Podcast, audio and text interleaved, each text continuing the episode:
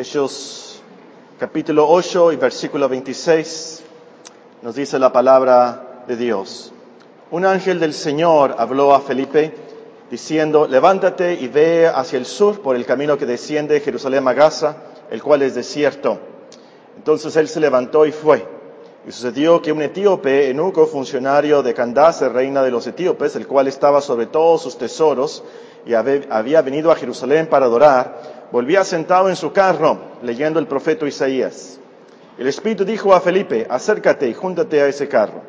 Acudiendo Felipe, le oyó que leía el profeta Isaías y dijo, pero ¿entiendes lo que lees? Él dijo, ¿y cómo podré si alguno no me enseñare? Y rogó a Felipe que subiese y se sentara con él.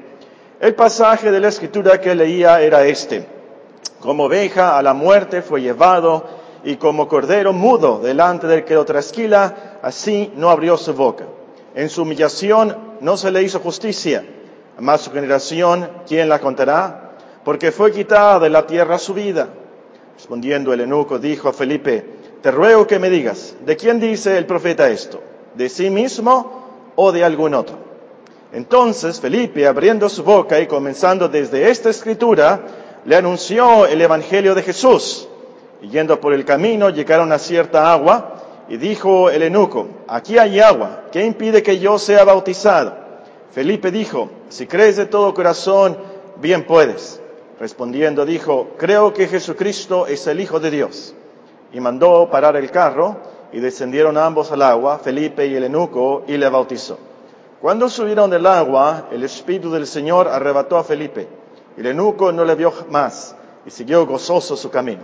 Pero Felipe se encontró en Azoto y pasando anunciaba el Evangelio en todas las ciudades hasta que llegó a Cesarea. Si tienen sus Biblias, vamos a buscar Isaías 53, precisamente el pasaje que estaba leyendo el etíope y que Felipe le expuso el Evangelio de Jesús. Isaías capítulo 53. Esta tarde meditaremos brevemente en el versículo 7. Cada tiempo de Santa Cena estamos tomando un versículo de este capítulo por mes. Y ahora nos toca el séptimo versículo, estamos en el séptimo mes, ahora nos toca el versículo 7. Isaías capítulo 53 y versículo 7. Angustiado él y afligido, no abrió su boca, como cordero fue llevado al matadero, y como oveja delante de sus trasquiladores enmudeció y no abrió su boca. Ahora este es el versículo, este es el pasaje que transformó la vida del secretario de Hacienda y Crédito Público de la reina de Etiopía en ese tiempo. Eh, creo que si escuchamos atentamente esta meditación puede cambiar también nuestras vidas y podemos, como el etíope, salir de aquí con, mucho gozo el resto de nuestras vidas. Y, aún como cristiano, a lo mejor has perdido el gozo de la salvación, has perdido el impacto del Evangelio. O Dios puede usar estas lecciones esta tarde para restaurar tu alma y restaurar tu gozo. Todos entonces debemos poner atención a, a la meditación esta tarde y más, por supuesto, porque nos habla de nuestro Señor Jesucristo a la hora de la cruz. De seguro que el versículo nos va a llevar a una mejor apreciación de lo que realmente es la Santa Cena. Hay varios temas que pudiéramos eh, estudiar de este texto. Pudiéramos estudiar acerca del hecho que Cristo fue angustiado y afligido. Lo que nos dice la primera parte del versículo, angustiado él y afligido pudiéramos también estudiar el hecho de que Cristo en este texto eh, se le dice que fue un, como un cordero, una oveja que fue llevado al matadero. Ah, hay algunos que creen que esa descripción de Cristo en el Nuevo Testamento, el Cordero de Dios, precisamente es por esta descripción de Cristo en ese texto que nos dice que como cordero fue llevado al matadero y como oveja delante de sus trasquiladores enmudeció. Y pudiéramos ver varios temas de, esas frases. Pero esta tarde vamos a enfatizar lo que se enfatiza en el texto. ¿Qué, es lo que se enfatiza en este versículo? Se repite tres veces. Se los voy a leer otra vez con un cierto énfasis. Angustiado él y afligido, no abrió su boca. Como cordero fue llevado al matadero y, como oveja delante de sus trasquiladores, enmudeció. Y luego otra vez nos dice y no abrió su boca. Obviamente esto es lo que enfatiza el versículo. Nuestro Señor Jesucristo, a la hora de la cruz, a la hora del Getsemaní, a la hora del Golgota, a las últimas horas de su vida, nos dice que fue llevado al matadero y como una oveja, como un cordero, e, enmudeció. No abrió su boca. El Nuevo Testamento confirma esta profecía podemos leer que a la hora de la cruz nuestro Señor enmudeció y no abrió su boca ante los sacerdotes. Nos dice Mateo 26 que el Señor cayó, no le respondió. Nos dice en Marcos capítulo 15 que el Señor cayó, enmudeció ante Pilato. Pilato estaba sorprendido.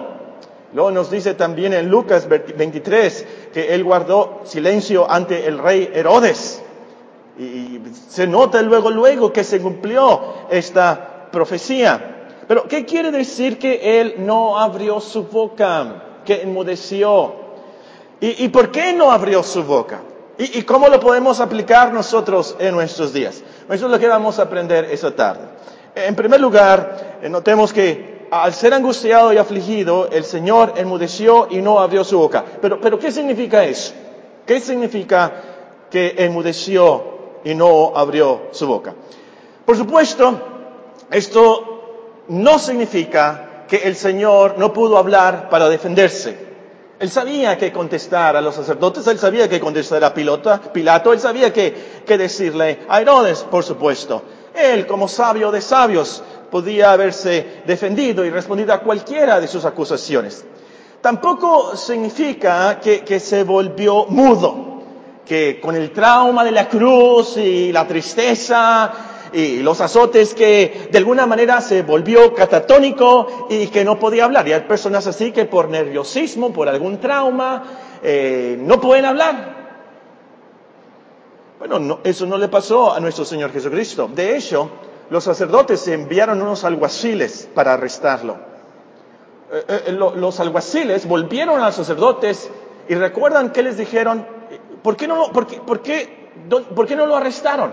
Los alguaciles respondieron, jamás hombre alguno ha hablado como este hombre.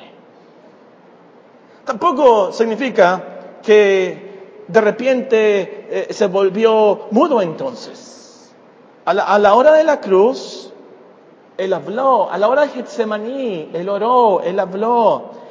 Terminó de orar en Getsemaní y se acercaron a arrestarlo una vez más. Y los soldados llegaron y él les preguntó, ¿a quién buscáis? Los soldados le respondieron, venimos buscando a Jesús de Nazaret. Y él respondió, yo soy. ¿Se acuerdan qué pasó? Él dijo, yo soy. Y los soldados, dice la escritura, retrocedieron y cayeron en tierra. Quiere decir entonces que a la hora de la cruz, a la hora de Getsemaní, a la hora del Gólgota, él podía hablar y podía hablar con poder. Y podía hablar palabras de vida eterna. Al ladrón junto a la cruz, ¿se acuerdan? Que le preguntó el ladrón, le rogó, Señor, acuérdate de mí cuando vengas en tu reino. Nuestro Señor Jesucristo le dio palabras de vida eterna. ¡Qué promesa! De cierto, de cierto te digo, hoy estarás conmigo en el paraíso. Él podía hablar. Él podía gritar, Elí, Elí, lama sabactani, Dios mío, Dios mío, ¿por qué me has desamparado? Quiere decir entonces que él podía hablar. Bueno, entonces, ¿qué significa que no abrió su boca? ¿Qué significa que enmudeció y no abrió su boca? Primero Pedro, capítulo 1, nos da una pista de qué significa esto. Primero Pedro, Perdón, vamos a, leer el capítulo 2, capítulo 2, 1 Pedro, capítulo 2. Voy a empezar a leer en el versículo 22. 1 Pedro, capítulo 2. Hablando de Cristo y, y como que Pedro el apóstol acababa de leer Isaías 53, vamos a notar algo del vocabulario aquí del profeta. 1 Pedro versículo 22 nos dice el capítulo 2, eh, el cual no hizo pecado, ni se halló engaño en su boca. Cuando le maldecían, no respondía con maldición. Cuando padecía, no amenazaba, sino encomendaba la causa al que juzga justamente.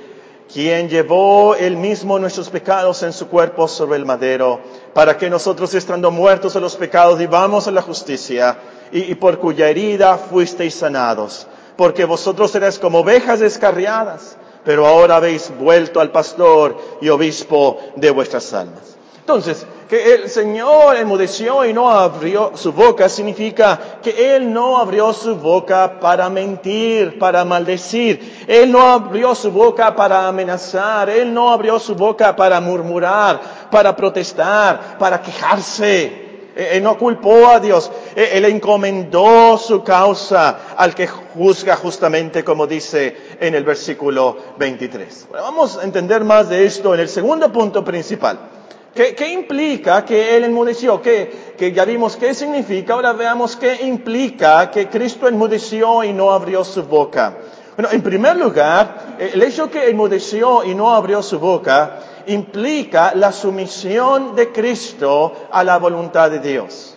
Implica la sumisión de Cristo a la voluntad de Dios. Pueden apuntar ahí Salmo 39, 9. Les voy a leer de Lamentaciones capítulo 3 y el versículo 28. Lamentaciones, capítulo 3 y versículo 28. Después de Jeremías está Lamentaciones, se los leo. Que se siente solo y calle, porque e-, es Dios que se lo impuso. Ponga su boca en el polvo por si aún hay esperanza. Dé la mejilla al que le hiere y sea colmado de afrentas. E-, en su misión, porque es Dios que se lo impuso. Fue de Dios la santa voluntad, como dice un himno antiguo, el himnario verde. No sé si ustedes se acuerdan de, este himnario verde, ¿verdad? Eh, que Cristo sufrió y cayó y lo dice porque fue de Dios la santa voluntad. Y, y al escribir este punto que e, ese silencio implica la sumisión de Dios, primero escribí que este, este, ese silencio eh, implicaba la resignación a la voluntad de Dios. Es lo que escribí en primer lugar.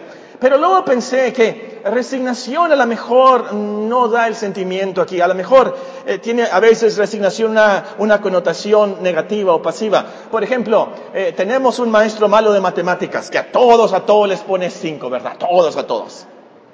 Eso es muy malo. Y nos resignamos. Ni modo. Es el maestro que nos tocó.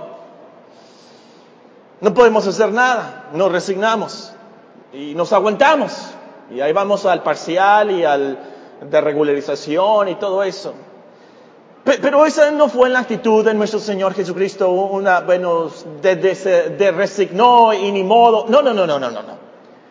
Él aceptó la voluntad de Dios. Él se sometió de corazón a, la voluntad de Dios y, fue someterse a, la muerte y muerte de cruz y, por eso enmudeció, fue algo de Dios y, cayó.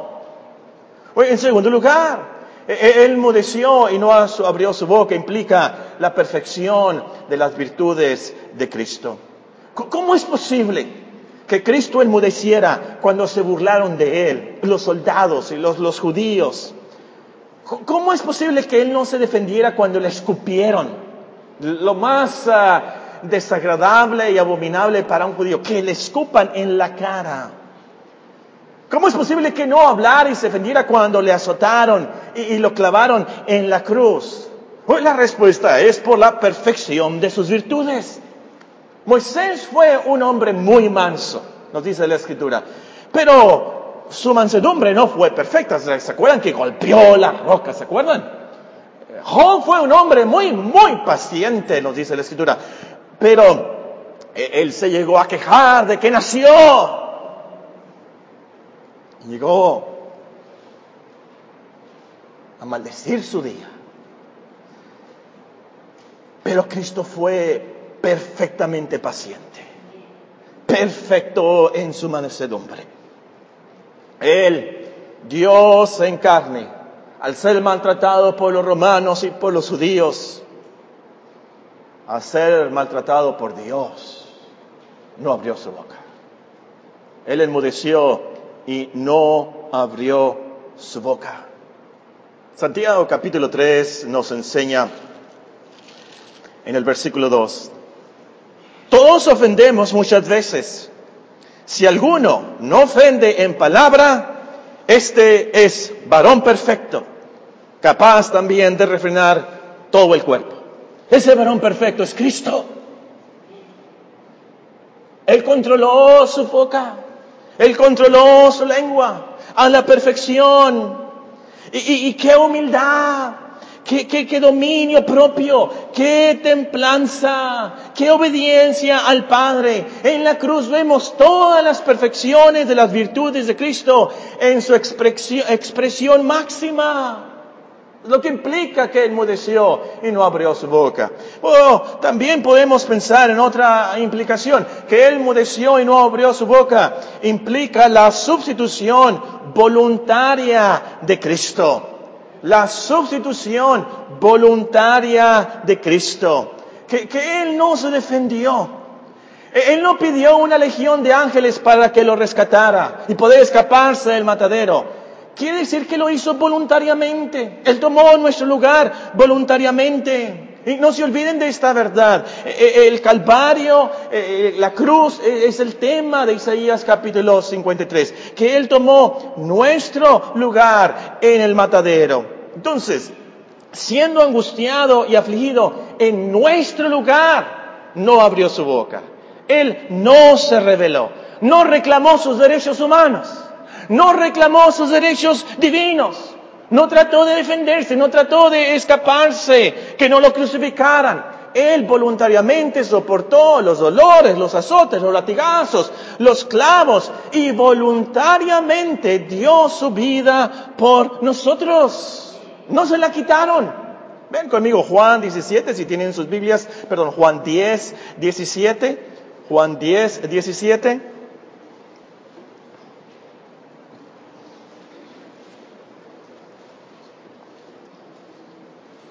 Cristo dice, por eso me ama el Padre, porque yo pongo mi vida para volverla a tomar. Nadie me la quita, sino que yo de mí mismo la pongo. Los romanos no le quitaron la vida, los judíos no le quitaron la vida, él voluntariamente murió en sustitución por nosotros. Él fue azotado, Él fue molido voluntariamente por nuestros pecados. Entonces, como, como alabamos al Señor en esta mañana, gloria cantemos, gloria cantemos al Redentor que por nosotros quiso morir. Eso es tremendo, hermanos. En la voluntad de Dios, Él murió, pero Él mismo voluntariamente se sacrificó. No sé cuántos de ustedes ah, se han puesto a pensar, eh, lo acabamos de leer en Génesis 22, cuando, cuando Abraham lleva a Isaac, su hijo, a ser sacrificado, ¿se acuerdan? Ahora, Abraham tenía más de 100 años, obviamente, cuando llevó a su hijo a ser sacrificado.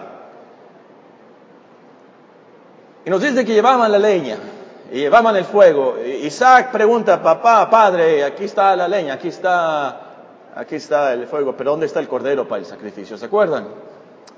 Y luego dice la escritura que Abraham tomó a su hijo y lo ató. Y en ese momento, obviamente, Isaac reconoció, me va a sacrificar a mí. Y se han puesto a pensar ustedes, ¿cómo es que Isaac permitió eso? ¿Cómo es que Isaac no pensó, mi padre se está volviendo loco? Y salió corriendo. Obviamente Isaac era mucho más fuerte que su padre tan anciano. ¿Se han puesto a pensar en eso? Bueno, obviamente Abraham representaba a Dios Padre, Isaac representaba a Dios Hijo.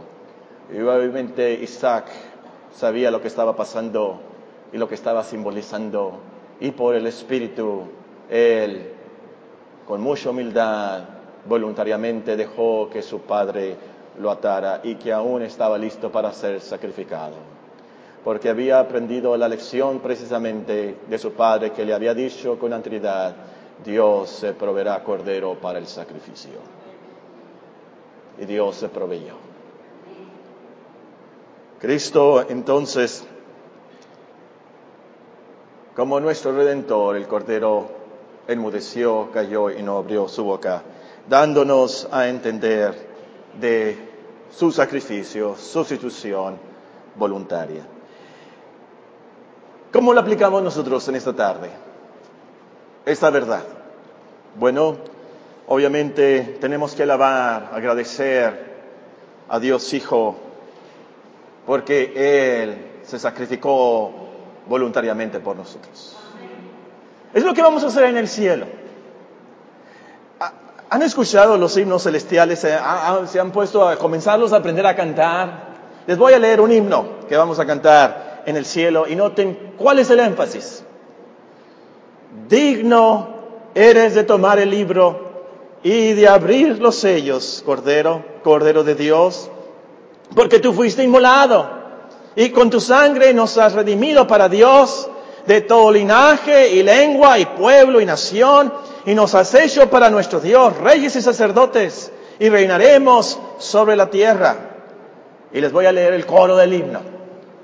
Al que está sentado en el trono y al cordero al que está sentado en el trono y al Cordero, sea la alabanza, la honra, la gloria y el poder por los siglos de los siglos.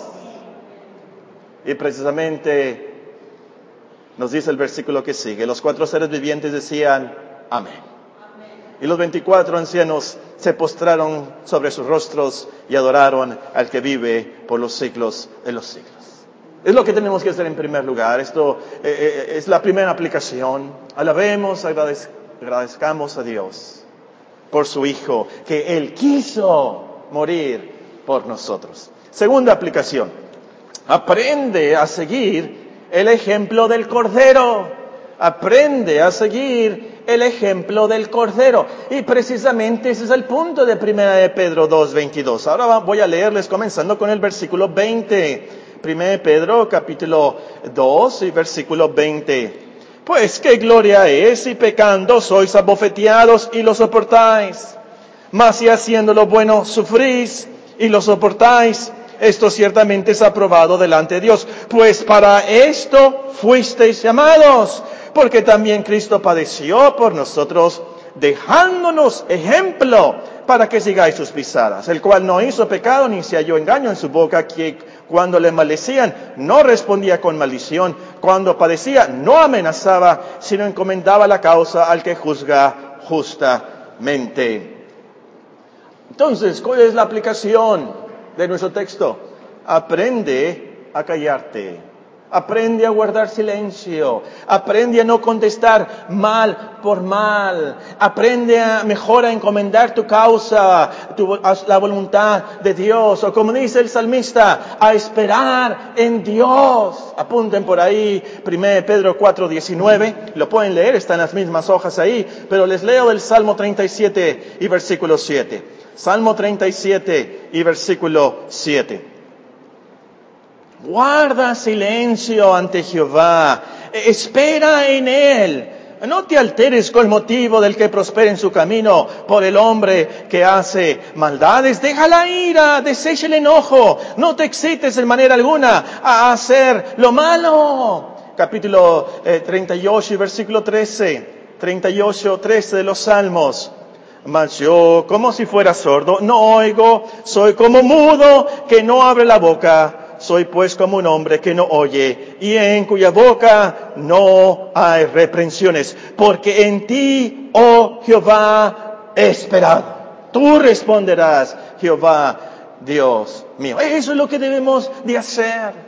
Mejor someternos a la voluntad de Dios. Esa circunstancia, esas cosas malas que están diciendo a nosotros, esas murmuraciones, esa crítica, e-, eso Tomémoslo como la voluntad de Dios para, para nuestro día, como David en 2 Samuel 16 de, de Simeí, ¿se acuerdan que Simeí lo estaba maldiciendo y, le dijo a sus oficiales, déjenlo, esto viene de parte de Dios, ¿se acuerdan? Así nosotros tomemos esa humildad y esta perspectiva de la vida, me está pasando esto malo, me están diciendo esto malo, esta es la voluntad de Dios, que es sabio y bueno y soberano. Cualquiera que sean nuestras circunstancias, lo hemos estudiado mucho últimamente, cualquiera que sean nuestras circunstancias, a lo último son de parte de Dios y para su gloria.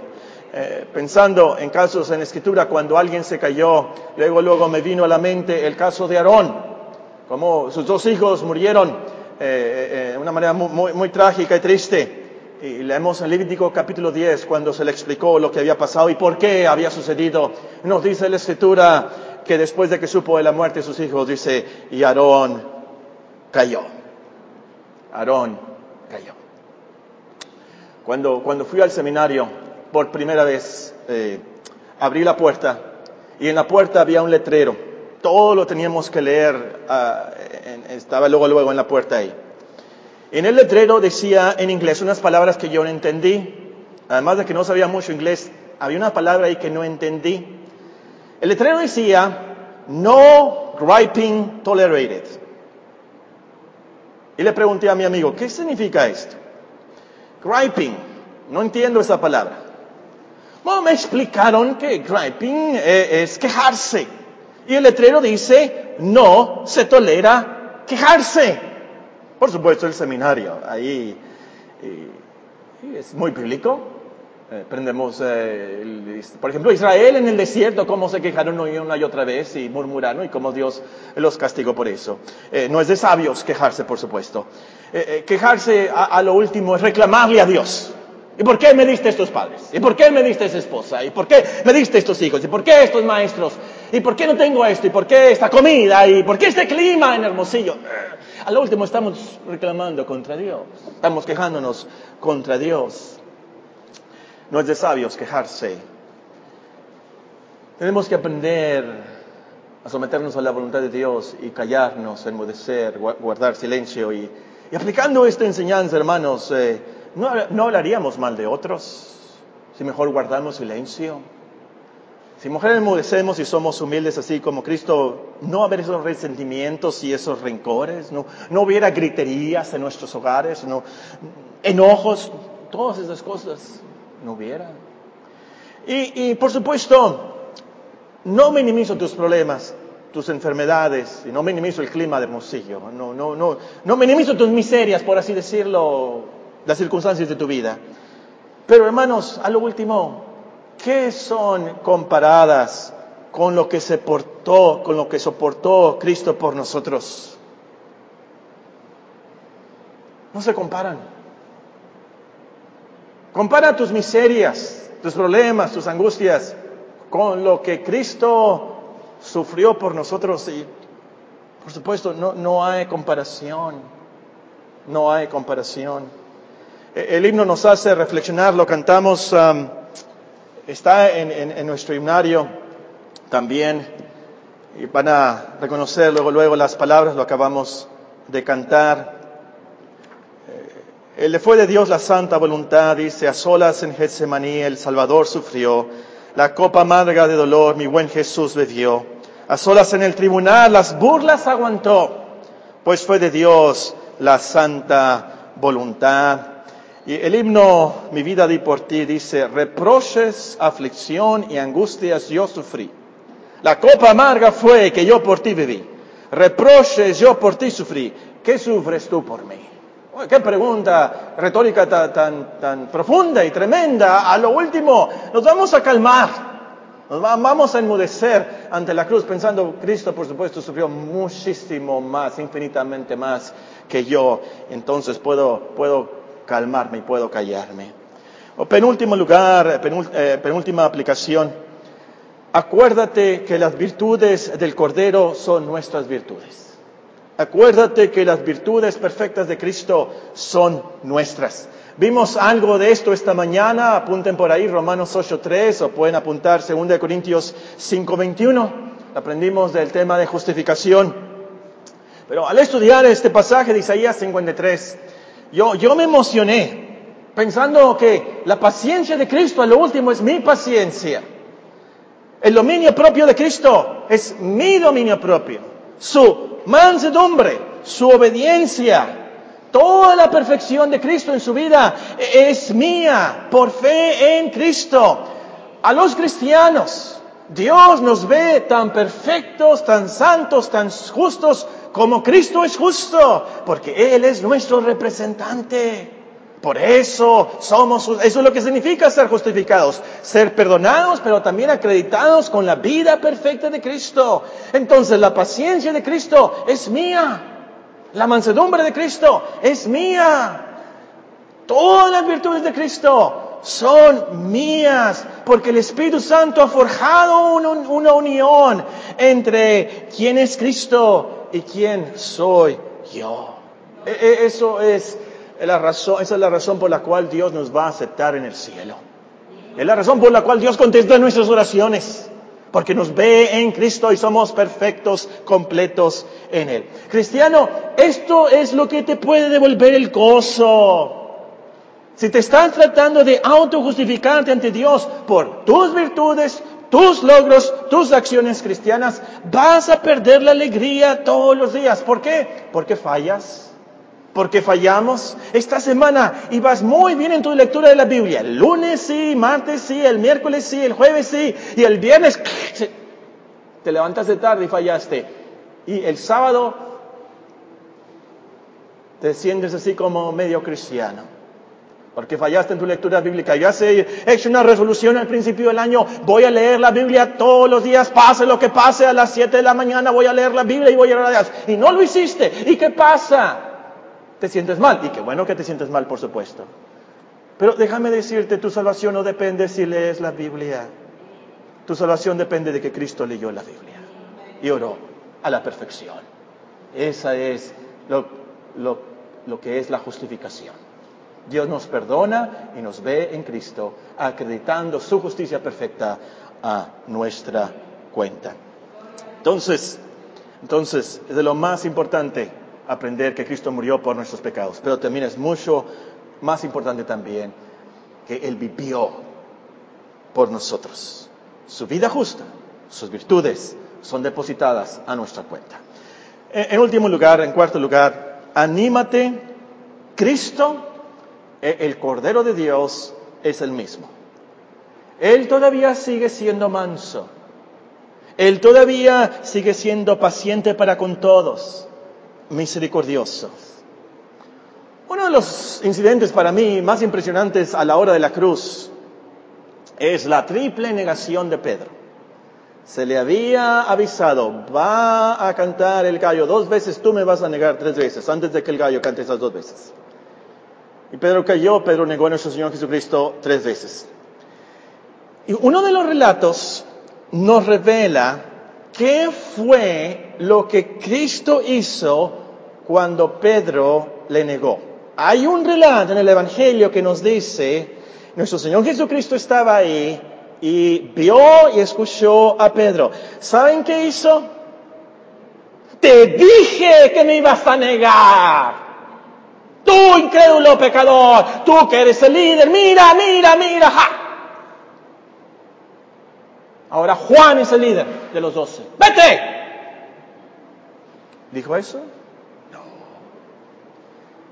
nuestro Señor Jesucristo nada más lo vio. Él enmudeció y, no abrió su boca cuando su discípulo Pedro lo negó. Después de su resurrección, con toda misericordia y paciencia, lo reconcilió públicamente. Y, el punto aquí es, es muy práctico. Cristiano, cristiana, ¿has pecado contra Él? ¿Tienes vergüenza aún de venir a la iglesia? ¿No quieres ya orar? Tal vez le blasfemaste o le negaste como Pedro, te avergonzaste del Evangelio. Déjame decirte, Cristo guarda silencio. Es muy paciente. Está listo para perdonarte. Tú arrepiéntete, acércate a Él con mucha confianza. Cristo es el mismo. Eh, les dije que era la última lección, pero tenía otra. La ultimita, por así decirlo. Asegúrate que tu salvación está basada en la sustitución del Cordero. Asegúrate que tu salvación está basada en la sustitución del Cordero por nosotros. No, no, no somos salvos por nuestros logros, ni nuestros logros cristianos No somos salvos por nuestros sufrimientos. No, no, no. Somos salvos porque el herido fue por nuestras rebeliones, molido por nuestros pecados, el castigo de nuestra paz fue sobre él y por su llaga fuimos nosotros curados. Todos nosotros nos descarriamos como ovejas. Cada cual se apartó por su camino, mas Jehová cargó en él el pecado de todos nosotros. Angustiado él y afligido, no abrió su boca. Como cordero fue llevado al matadero y como oveja delante de sus trasquiladores enmudeció y no abrió su boca. Por eso somos salvos. Cree y seré salvo. Oremos al Señor.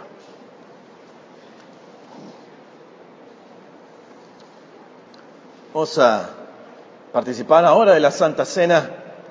Todos los que creen estas palabras del Evangelio pueden participar de la mesa del Señor. Aquellos que tienen un interés en Cristo como su único Salvador. Tal vez en estos momentos usted no, ha entendido todo lo que dijimos y no sabe ni siquiera cómo encontrar lamentaciones en la Biblia. Pero usted quiere eh, eh, creer, usted, usted tiene en su corazón seguir a Cristo y creer en Él como el Hijo de Dios, como dijo el etíope, eh, el Salvador del mundo. Usted ahí sentado, arrepiéntese de sus pecados, pídale a Dios misericordia y, dígale a Él que usted cree en su Hijo y usted puede participar de la mesa del Señor. Siga viniendo a la iglesia, siga leyendo la Biblia, siga aprendiendo del Señor, acérquese más a Él. Si, si en algo le podemos ayudar, con mucho gusto eh, le, le enseñamos más. Si no tiene una Biblia, con mucho gusto le regalamos, pero usted siga acercándose a Dios. Y hay una gran promesa, si usted se acerca a Dios, Dios se va a acercar a usted.